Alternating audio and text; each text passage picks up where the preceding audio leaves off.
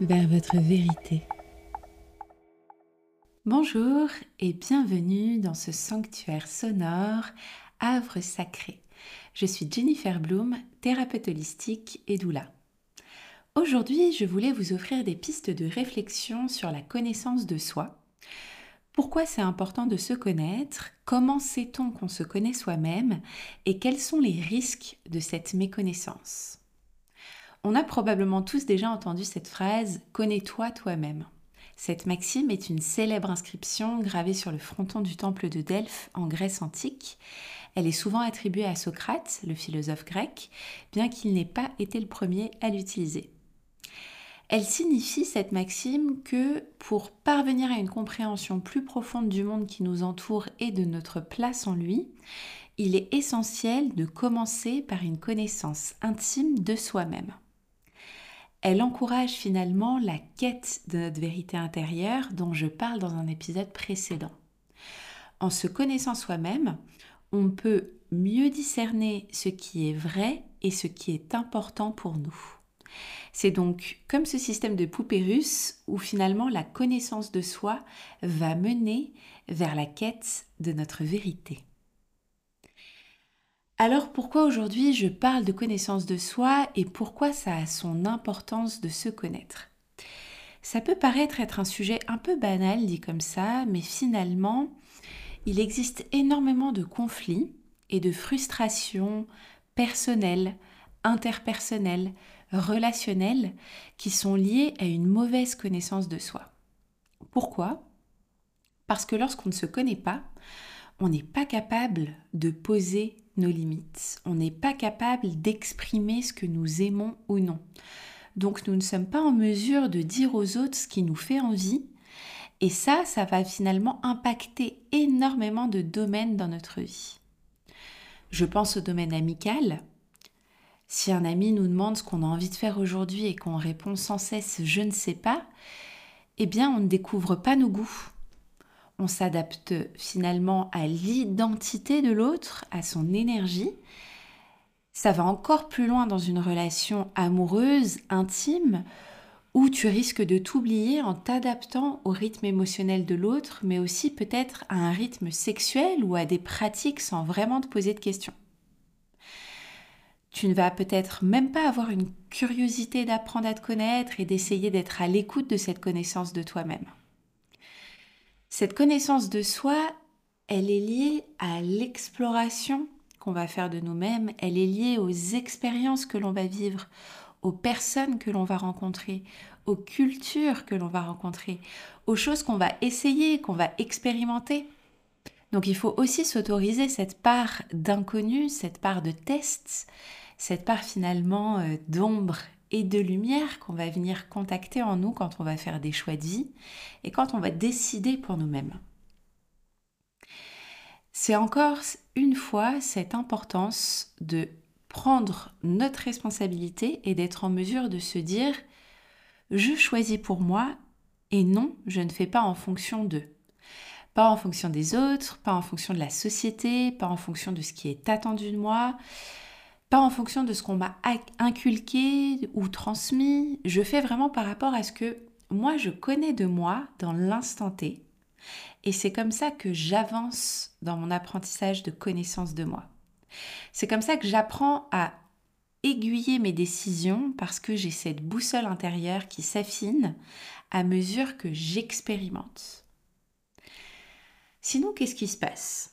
Eh bien, je fais ce qui est tendance. Euh, je suis une mode, je suis la pression d'un groupe, je suis un mouvement, je suis un chemin tout tracé qu'on a prévu pour moi et c'est là finalement qu'on peut avoir un oubli de soi-même. Et même parfois, avant même de s'oublier, on n'a même pas appris à se connaître. À force de suivre ce flot continu, à être en pilote automatique, on n'est même pas dans la découverte de soi initiale avant de s'oublier. Alors attention, je ne dis pas qu'il ne faut pas suivre de mode ou de mouvement quelconque. L'idée ici, c'est bien de vous assurer que c'est vous qui faites le choix conscient de le suivre.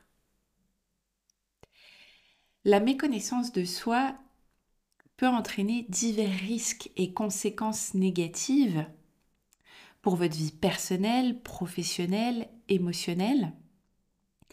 Par exemple, euh, vous pouvez avoir une prise de décision inadaptée. Si vous ne comprenez pas vos motivations, vos désirs, vos valeurs, vous pourriez prendre des décisions qui ne sont pas alignées avec ce que vous voulez vraiment. Ça, ça va forcément impliquer une insatisfaction, un sentiment de confusion quant à la direction que vous prenez dans votre vie. Vous pouvez aussi, à cause de cette méconnaissance de soi, rencontrer des difficultés relationnelles euh, parce que comme vous ne connaissez pas bien vos propres réactions émotionnelles, vos schémas, vos comportements, eh bien ça peut rendre difficile la gestion des relations avec les autres. Vous pourriez avoir du mal à comprendre vos propres sentiments et à interagir efficacement avec les émotions des autres, ce qui peut entraîner des conflits et des malentendus. La méconnaissance de soi, bien souvent, ça entraîne un manque de confiance, un manque d'estime de soi, puisque ne pas connaître vos forces et vos talents va forcément conduire à un manque de valorisation. Donc vous pourriez douter de vos compétences, hésiter à saisir des opportunités, et ça peut freiner votre croissance personnelle et professionnelle. D'autre part, si vous ne savez pas identifier les facteurs de stress ou les situations qui déclenchent votre anxiété, vous pourriez avoir du mal à gérer ces émotions. Donc une méconnaissance de vos déclencheurs peut aggraver le stress et l'anxiété que vous ressentez. Si vous ne comprenez pas vos passions, si vous ne comprenez pas vos intérêts, vos compétences, ça peut conduire à choisir une carrière qui ne va pas vous épanouir. Vous pourriez vous retrouver par exemple dans un emploi qui ne va pas correspondre à vos aspirations, qui peut entraîner une baisse de motivation et une insatisfaction. Bien sûr, il va y avoir aussi probablement une incohérence dans vos valeurs. Si vous n'avez pas une connaissance claire euh, de vos aspirations, de vos valeurs fondamentales, vous pourriez vous retrouver à vivre une vie qui ne reflète pas ce qui est vraiment important pour vous.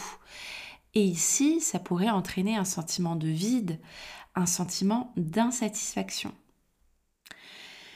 Et enfin, un autre risque de cette méconnaissance que je pourrais aussi euh, soulever, c'est qu'en fait, une méconnaissance de vos mécanismes de défense et de vos schémas de pensée, ça peut empêcher de surmonter efficacement des défis de la vie vous pourriez vous retrouver bloqué dans des schémas destructeurs plutôt que justement d'arriver à développer des stratégies pour faire face aux obstacles. Donc mieux vous connaître, marcher sur le chemin de la connaissance de soi, c'est aussi céder dans les difficultés, c'est céder à surmonter les obstacles et les épreuves. Finalement, le danger de la méconnaissance de soi, c'est de passer à côté de sa vie, globalement c'est de se réveiller un matin et de se dire mais qui je suis? Qu'est-ce que je fais là? J'accompagne des personnes qui utilisent des expressions telles que euh, je me sens à côté de la plaque. J'ai l'impression d'être en pilote automatique. Je comprends pas comment je suis arrivée là. Et souvent, cette non-connaissance ou cet oubli de soi, c'est l'une des causes de leur mal-être. Les points de vigilance à avoir, c'est de s'assurer qu'on ne fait pas tout en fonction d'influences extérieures, mais qu'on est bien maître de nos décisions, dans la mesure du possible, bien évidemment. Si je pousse un petit peu la réflexion, on se rend bien compte aujourd'hui qu'on vit dans une société en perte de repères. Je trouve ça super parce que ça vient ouvrir les esprits et déclencher des prises de conscience, devenir déconstruire des professions, des métiers, des schémas parentaux, décloisonner la sexualité, l'alimentation et tant d'autres domaines et d'autres sujets. Mais là encore, je pense qu'il faut faire attention à ne pas retomber dans nos anciens paradigmes en nous adaptant forcément à cette nouvelle énergie et peut-être en envoyant tout valser. Qu'est-ce que je veux dire par ici? Moi, je crois beaucoup au mélange d'hétéros La vie pour moi, c'est pas blanc ou noir, c'est pas bon ou mauvais, c'est pas beau ou moche. On peut choisir par exemple de conserver des choses qu'une personne nous a transmises parce qu'elles font finalement sens pour nous, qu'elles font partie de nos valeurs, qu'on peut les intégrer dans notre vie, et au contraire de jeter à la poubelle certaines choses que cette même personne nous a transmises parce qu'ici, on sent bien que c'est pas en accord avec nous-mêmes. Et c'est ça en fait la beauté de la connaissance de soi, c'est qu'on peut être qui nous voulons être sans forcément rentrer dans un moule ou dans l'autre. C'est en ça que je parle de pas reproduire d'anciens schémas, de pas rentrer dans des anciens paradigmes où finalement, comme on vient d'étiqueter une nouvelle chose, eh bien, c'est différent, mais il faut rentrer dedans. Je vais essayer d'être plus concrète. Si je vous parle un peu de moi et de cette reconversion que j'ai faite en 2019. À cette époque, la thérapie holistique et les soins énergétiques, ça ne parlait qu'à très très peu de personnes. Et quand j'ai démissionné d'un poste à haute responsabilité chez LVMH pour proposer mes accompagnements, je vous laisse imaginer la tête de certaines personnes. Bref, j'aurai l'occasion de, vous en reparler. Ce que je voulais pointer ici, c'est qu'en 2019, il n'y avait pas de moule préconçu pour ce métier. Il n'y avait pas de formation de guérisseuse par exemple ou d'articles de presse sur le magnétisme comme j'en vois pléthore aujourd'hui et tant mieux. Je précise ici que je soutiens complètement le développement de ces pratiques holistiques et au contraire j'en suis très très heureuse. Mon propos est tout autre.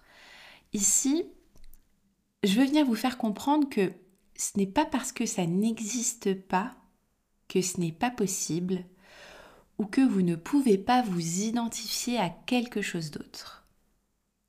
La connaissance de soi, justement, elle a le pouvoir de nous offrir cette liberté d'être. Personnellement, c'est vraiment cette connaissance profonde de moi-même et je dirais même cette reconnexion qui m'a permise d'avancer avec confiance sur ce nouveau chemin professionnel.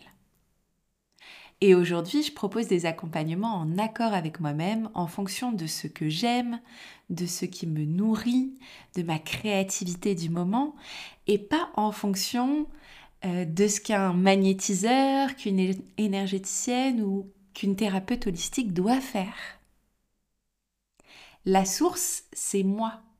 La source, c'est vous-même. En résumé, la connaissance de soi, elle émerge de l'intérieur. C'est un voyage intime au cœur de votre être.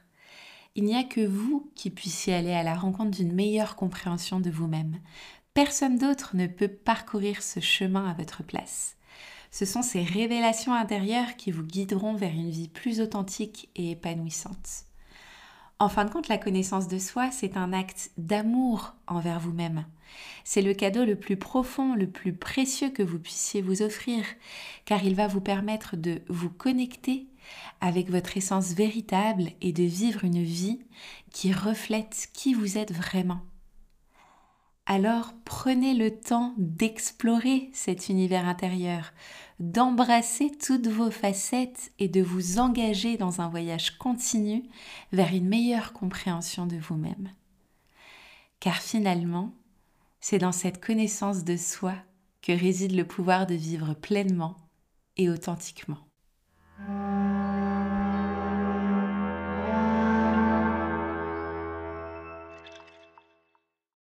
Merci à vous d'avoir écouté cet épisode. Si vous l'avez apprécié et que vous souhaitez me soutenir, je vous encourage à donner 5 étoiles à Havre Sacré sur Apple Podcast et surtout abonnez-vous pour ne manquer aucune nouveauté. Vos retours sont précieux et m'aident à façonner les épisodes de demain, alors n'hésitez pas à venir échanger avec moi et à me retrouver sur Instagram. C'était Jennifer Bloom de Bloom Your Mind. Prenez bien soin de vous.